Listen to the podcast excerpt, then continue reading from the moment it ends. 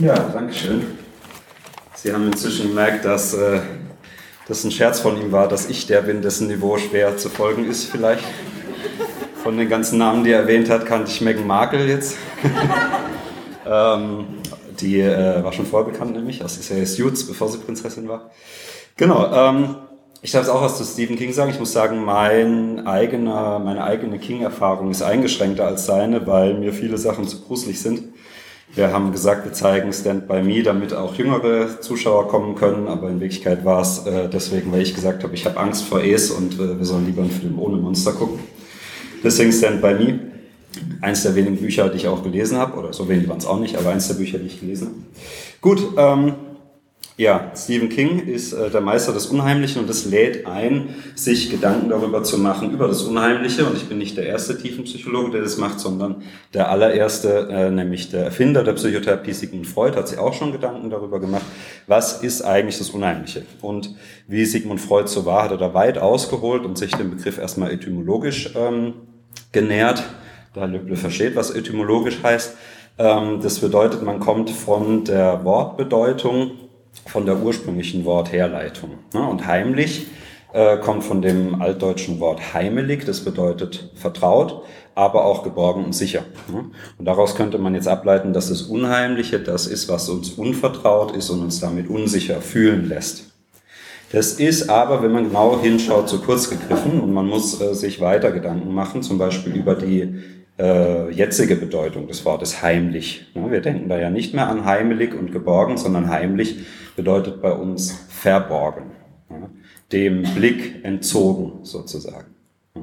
Und wenn man das äh, umdreht, dann würde das Unheimliche das sein, was unserem Blick entzogen war oder entzogen sein sollte, aber sozusagen aus dem Verborgenen in irgendeiner Weise hervorkommt, ja, vom Heimlichen ins Unheimliche. Und wenn man darüber nachdenkt, macht es viel Sinn.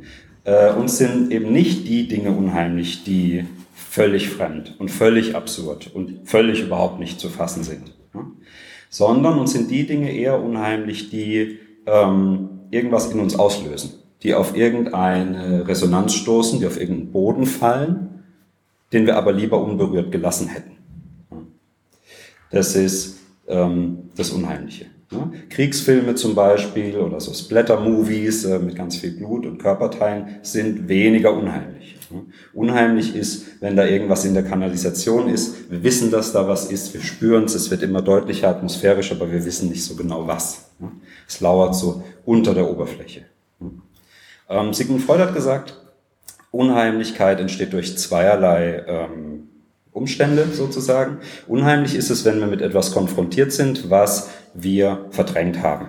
Verdrängung, das Begriff, den Begriff kennt inzwischen jeder. Verdrängung bedeutet, etwas, was wir eigentlich wissen könnten, wird von uns ins Unbewusste verschoben, weil es zu viel Stress wäre, wenn es uns bewusst wäre. Ja? Oder, also das ist die eine Möglichkeit für Unheimliches, ich erkläre das gleich an einem Beispiel. Die zweite Möglichkeit ist, etwas, was wir schon als rational überwunden glaubten, aber letzten Endes eben doch nicht haben, ähm, begegnet uns. Das Beispiel, das da gerne verwendet wird, und ich verwende es auch, weil es ganz griffig ist, ist, wir machen nachts einen Spaziergang über den Friedhof. Vielen von uns wäre das unheimlich. Nicht allen, manche Leute machen das gern, manche Leute machen es auch gern, weil es ihnen unheimlich ist, aber zumindest vielen von uns wäre das unheimlich. Jetzt die Frage, warum? Warum ist über einen Friedhof zu gehen bei Nacht unheimlich? Eigentlich ist da ja nichts ähm, ist da nichts nichts großartig bedenklich daran. Ja. Aber eine Sache, die unheimlich ist an Friedhöfen, ist, dass sie der Ort sind, den wir mit am stärksten mit dem Tod assoziieren. Und der Tod wiederum ist etwas, was wir gerne verdrängen, vor allem der eigene, ja, die eigene Sterblichkeit. Jeder von uns ist sich voll bewusst der Tatsache, dass er sterben muss. Aber die meisten von uns verdrängen das die meiste Zeit. Und das macht auch viel Sinn. Ne? Weil wenn man die ganze Zeit mit dem Gedanken der eigenen Endlichkeit befasst wäre, dann wäre es sehr viel schwieriger, ähm, Sinn im Leben zu erfahren, äh, kurzfristige oder auch mittelfristige Ziele zu stecken, sich am Moment zu erfreuen. Ne? Diese, diese Bedrohung, ne? je nachdem, was man jetzt für eine Vorstellung vom Tod hat, aber doch bei den meisten Menschen mehr oder weniger bedrohlich, die wäre immer gegenwärtig und würde uns sehr beeinträchtigen, effektiv. Ne? Deswegen macht es viel Sinn, dass wir den Gedanken an die eigene Sterblichkeit weitestgehend verdrängen. Ja? Es kann dadurch aber eben unheimlich sein, wenn wir mit etwas konfrontiert sind, was uns daran erinnert, wie zum Beispiel ein Friedhof. Jetzt kommt nachts auf dem Friedhof noch eine zweite Sache dazu, beziehungsweise es kann noch unheimlicher werden, wenn da auf einmal irgendwie ein Geräusch ist oder ein Schatten sich bewegt oder so. Und dann ist die Frage, warum macht das den Friedhof unheimlicher? Keiner von uns glaubt an Geister. Eigentlich. Ja. Aber vielleicht eben doch. Sonst wäre es nämlich egal, ob sich nachts auf dem Friedhof was bewegt. Ne? Dann würden wir ganz sicher wissen, es war der Wind oder ein Eichhörnchen oder Jugendliche. Ja? Aber auf jeden Fall nichts, was äh, für uns gefährlich ist. Aber diese Vorstellung, dass Tote gar nicht tot sind, dass es Geister gibt, dass Menschen äh, in irgendeiner untoten Form, je nachdem, welche Geschichten wir gehört oder gelesen haben, doch noch irgendwie was mit unserer Welt zu tun haben können, die kennen wir alle aus der Kindheit und wir haben sie nicht vergessen sondern wir haben sie nur vermeintlich rational überwunden, ne, indem wir uns lange genug gesagt haben, es gibt's nicht, ja, das ist Quatsch. Es gibt keine wissenschaftlichen Belege dafür, dass das so sein sollte. Aber wir merken, wenn wir nachts über den Friedhof gehen, uns irgendwo raschelt, hoppla, das ist doch eine relativ dünne Decke von Rationalisierung, wie wir in dem äh, Fall sagen würden. Also das sind diese beiden Umstände, die uns Dinge unheimlich machen können. Entweder wir haben etwas verdrängt oder wir haben etwas rationalisiert. Und wenn wir dann damit konfrontiert werden, am besten noch unerwartet, dann ist uns das hoch unangenehm und es ist unheimlich. Wir wollen es lieber wieder weg haben. Das heißt, das Unheimliche lauert sozusagen unter der Oberfläche. Und äh, das ist ja im, im Vortrag von Dr. Lübbe schon gesagt worden, bei Stephen King ist diese Oberfläche meistens eine Kleinstadt. Die Kleinstadt in Maine meistens oder irgendwo anders in den USA, die an der Oberfläche ganz glatt ist. Ne? Wo es so die ganzen Leute gibt, die es halt in so einer Kleinstadt gibt. Den Schutzmann, den Postboten, den Parkgärtner und so weiter und so fort. Ne? So wie hier es auch noch Parkgärtner gibt. Ähm, aber, beziehungsweise, und man könnte auch sagen, das, was da die Oberfläche bildet, ist die Welt der Erwachsenen. Das ist die Welt, die die Erwachsenen sich geschaffen haben, um zu sagen, hier ist alles in Ordnung. Wir müssen keine Angst mehr haben. Keine Angst vor Monstern, keine Angst vor Geistern, keine Angst vor solchen Dingen. Kinder allerdings haben davor Angst. Jetzt, warum haben die Kinder davor Angst? Wahrscheinlich deshalb, weil die Kinder noch nicht diese Fähigkeit zur Rationalisierung haben und deswegen ganz deutlich wahrnehmen, dass eben halt nicht alles in Ordnung ist. So ist es nämlich in der Welt von Stephen King. Unter der Oberfläche dieser erwachsenen Kleinstadt lauert immer das Böse. Und nicht nur das Böse, an das man jetzt zuerst denkt, ja, irgendwelche Monster oder Untoten oder Killer-Clowns oder menschenfressende Autos oder Häuser oder Wäschemangeln oder Toaster oder was es bei Stephen King alles gibt. So ziemlich alles ist bei Stephen King schon mal diabolisch animiert worden. Ähm, vor allem lauert unter dieser Oberfläche, und das ist das, worum es eigentlich geht, das alltägliche Böse. Was die Kinder noch wahrnehmen und wovor die Kinder noch Angst haben. Stephen King thematisiert so ziemlich alles, was es gibt. Ja, sexuellen Missbrauch, häusliche Gewalt, Rassismus, Homophobie, Ausgrenzung, Bullying, Mobbing, alles. Das kommt alles vor, aber mehr so am Rand. Es ist nie die große bombastische Haupthandlung. Die dreht sich eher dann um äh, irgendwelche übernatürlichen Bösen. Warum ist das so? Das ist aus demselben Grund, warum äh, Kinder auch Angst vor Monster im Kleiderschrank oder unter dem Bett haben. Das Böse und das Aggressive und das Zerstörerische ist irgendwie spürbar. Aber es wird nicht validiert. Die Erwachsenen sagen, es ist alles in Ordnung. Stell dich nicht so an. Es war bei uns früher auch so. Du bist halt zu jung, du verstehst das nicht. In dem Fall von sexuellem Missbrauch in S zum Beispiel läuft das kleine Mädchen auf der Flucht vor seinem Vater durch das ganze Dorf und keiner hilft ihm. Erwachsenen gucken alle weg und sagen, bei uns im Ort ist alles in Ordnung. Ja? Und da, was da bei denen daheim passiert, da gucken wir nicht so genau hin. Da haben wir in der Kinder- und Jugendpsychiatrie Anknüpfungspunkte. Ne? Und wir, wir kennen das. Ne? Wir kennen Kinder und Jugendliche, die daran verzweifeln, dass sie das so hören. Ne? Wie ich gesagt habe, das ist doch nicht so schlimm, stell dich nicht so an, später wirst du es verstehen, bei den anderen ist es auch so, wir hatten es früher auch nicht leicht, das stimmt aber halt nicht. Ne? Sondern Gewalt ist Gewalt, Missbrauch ist Missbrauch, Misshandlung ist Misshandlung, Grausamkeit ist Grausamkeit, Böses ist Böses. Hm. Und das sehen die Kinder. Aber weil es zu schwer und zu groß für die Kinder ist, um es ständig zu sehen, so wie für uns die Angst vom Tod, wird es symbolisiert und findet sich dann in Monstern, in Drachen, in Geistern, in Killer-Clowns. Und es ist, es ist schwer zu entscheiden, wer jetzt da recht hat. Ne? Natürlich, ähm, natürlich muss man Dinge rationalisieren, aber natürlich ist es eben auch so, dass die Kinder recht haben, wenn sie spüren und verbalisieren, dass irgendwas in der Welt nicht in Ordnung ist. Und so ist es bei Stephen King auch immer. In der Kleinstadt regt sich irgendwann irgendein Böses und es sind fast immer die Kinder, die es als einzige ernst nehmen, die es schon früh merken, die spüren, dass da was los ist und die sich darum kümmern, das Böse auch zu bekämpfen. Ne, während die Welt der Erwachsenen bei Stephen King häufig eben eine ist von ignoranten und abwesenden Erwachsenen. Ne? Die nicht glauben an das Böse, weil sie nicht an das Böse glauben wollen, weil das Leben zu anstrengend wäre, wenn man äh, an das Böse glaubt. Hm? Weil sie so Sachen sagen wie, ähm, der Trump wird schon nicht Präsident, so blöd sind die Amis jetzt auch wieder nicht. Der Erdogan, der errichtet keine Diktatur. Vorher putsches Militär, das war schon immer so. Oder die Union koaliert nie mit der AfD, die vertritt ja gar keine christlichen Werte. Das war jetzt für die Zukunft, aber später werdet ihr auch drüber lachen. Na? Das ist wie bei ähm, Christian Morgenstern in dem Gedicht Die unmögliche Tatsache. Da wird ein Mann vom Auto angefahren und kann das nicht fassen, weil er alle Verkehrsregeln beachtet hat und es doch nicht sein kann, dass er dann vom Auto angefahren wird. Und das Gedicht schließt mit, der, mit den Worten, und er kam zu dem Ergebnis, nur ein Traum war das Erlebnis, weil, so schließt der Messerscharf, nicht sein kann, was nicht sein darf. Das ist Rationalisierung. Das Gegenteil davon ist das Kind, wieder mal, natürlich das Kind, im Märchen des Kaisers Neue Kleider, wo alle Erwachsenen ähm, nicht fassen können, dass sie diese Kleider nicht sehen. Und lieber an ihrer eigenen, ganz manifesten Wahrnehmung zweifeln, nur weil der Kaiser gesagt hat, nur die Besten unter meinen Bürgern können meine schönen neuen Gewänder sehen. In Wirklichkeit ist der Kaiser ja nackt. Und keiner der Erwachsenen traut es, das zu sagen. Und dann kommt ein Kind, wie immer, bei Stephen King auch, und das Kind sagt, sag mal, der hat doch gar nichts an. Ja.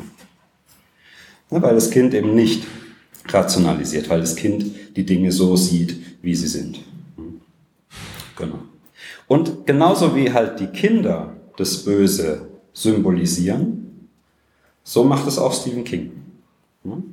Der erzählt die Geschichten von dem alltäglichen, wahren Bösen aber er überlagert sie mit dem ganz monströsen, ganz fantastischen, ganz unfassbaren Bösen. Da ist auch dann wieder alles dabei. Aus anderen Dimensionen, aus anderen Welten, aus anderen Zeiten, alles Mögliche. Das heißt, und, und dieses Böse, und das ist der Trick daran, ne? das ist auch der Trick, warum die Kinder das tun, dieses Böse kann nämlich bekämpft werden. Wenn ein Monster unterm Schrank ist, dann kann es schon reichen, dass die Mama oder der Papa hingehen und gucken und das Monster wegscheuchen und schon ist wieder gut. Damit kann man arbeiten. Mit dem eigentlichen Bösen kann man nicht arbeiten. Das Mädchen, das vor seinem Vater durch den ganzen Ort flieht, oder wir werden auch in Stand By Me einen, einen Jungen sehen, der massive häusliche Gewalt erlebt, ähm, die können da nichts dagegen tun. Aber die Kinder sind die, die in den Stephen King äh, Büchern und Filmen die Möglichkeit haben, das Böse eben auf einer symbolischen Ebene zu bekämpfen, indem es oft sie sind, die rechtzeitig aufmerksam werden, die es rechtzeitig ernst nehmen, die sagen, das ist zwar unwahrscheinlich, aber es ist so, wir sehen, dass da was ist und die dann den Kampf aufnehmen und die oft auch erfolgreich kämpfen. Stephen King ist ja interessanterweise bei aller Düsternis, die diese ganzen Geschichten haben, jemand, der gern Happy Ends ähm, schließt. Genau. Und ähm, es lässt einen, ne, wir haben jetzt schon ein bisschen was, was gehört im ersten Vortrag dazu, es, es drängt sich einem der Eindruck auf, ich habe jetzt Stephen King nie persönlich kennengelernt, insofern muss man da vorsichtig sein, aber äh, es drängt sich einem doch auch das, äh, auf, dass auch Stephen King in gewisser Weise diese, diese Symbolisierung braucht, um mit dem Grauen und dem Schrecklichen in der Welt irgendwie klarzukommen. Ähm, das merkt man unter anderem eben, ne, zum Beispiel, dass er, dass er jemand ist, der in der Gefahr ist, an der Welt zu verzweifeln, merkt man unter anderem an diesem, an seinen Twitter-Aktivitäten, ne, ähm, wo er sich erbitterte Kämpfe liefert und nicht ruhen kann, ja, mit Trump oder der NRA oder so. Er ist übrigens sehr stolz darauf, dass Donald Trump ihn blockiert hat auf Twitter. Das schaffen nicht viele Menschen. ähm, oder daran, dass er jahrelang alkohol- und drogensüchtig war. Ne? An diesem exzessiven, manischen Schreiben, dass er jedes Jahr so ein 1000 Seiten Buch raushaut. Also er scheint jemand zu sein, der Wege finden muss, mit der Welt, so wie sie ist, klarzukommen. Und der die eben auch findet, indem er in seinen Büchern eine Welt zeichnet, die genauso schrecklich ist wie unsere und uns auch noch durch Illustrationen dazu bringt, dass wir auch anerkennen müssen, dass diese Welt so schrecklich ist, wie sie ist. Und er dann aber oft Lösungen findet. Lösungen, die meistens in Freundschaft, Vertrauen, Solidarität und so weiter bestehen. Also dafür, für das große übernatürliche Böse hat er Lösungen. Wofür er keine Lösungen gibt und keine einfachen Erklärungen, ist eben das alltägliche Böse. Das, was den Kindern so zu Hause passiert. Dass die Eltern entweder brutal sind oder nicht da oder zumindest emotional abwesend. So wie er das auch erlebt hat. Sein Vater ist mit zwei Jahren von der Familie weggegangen, Zigaretten holen, ganz klassisch, nie wiedergekommen. Und die Mutter musste daraufhin mit vielen Jobs ähm, dafür sorgen, dass die Familie irgendwie über Wasser bleibt.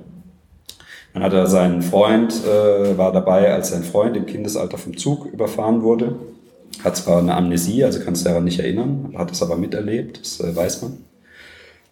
Ähm, in welcher Weise das in sein Werk eingeflossen ist, sehen wir auch heute in Stand By Me, wo es eine charakteristische Szene gibt.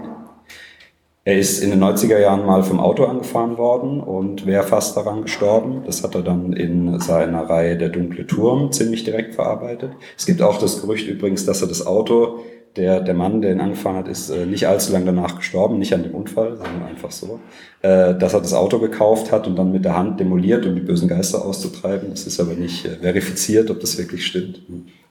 Dieser Mann ist so um seinen Geburtstag rum gestorben. Das ist dann von seinen Fans auch mystifiziert worden, aber das hat wahrscheinlich nichts miteinander zu tun.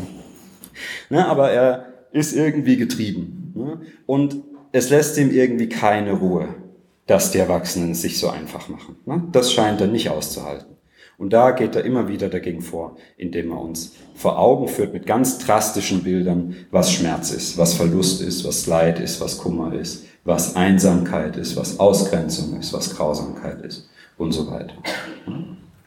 Und ich finde, dass er für die realen Probleme keine Lösungen hat, zeichnet ihn dabei schon aus. Mir ist ein Zitat von Hannah Arendt untergekommen, äh, die sagt, gute Geschichten offenbaren Bedeutung, ohne den Fehler machen sie zu definieren, ohne den Fehler zu machen, sie zu definieren. So in etwa ist das. Man spürt bei Stephen King die Bedeutung, die das hat die Figuren und ihre Emotionen, die sind sehr echt und sehr nah, so dass man äh, diese Fantastik, die da immer so mitschwingt, eigentlich ähm, eigentlich nicht bräuchte, aber man braucht sie eben doch, weil daran illustriert wird, was was sie durchmachen und auch welche Lösungen sie finden. Genau.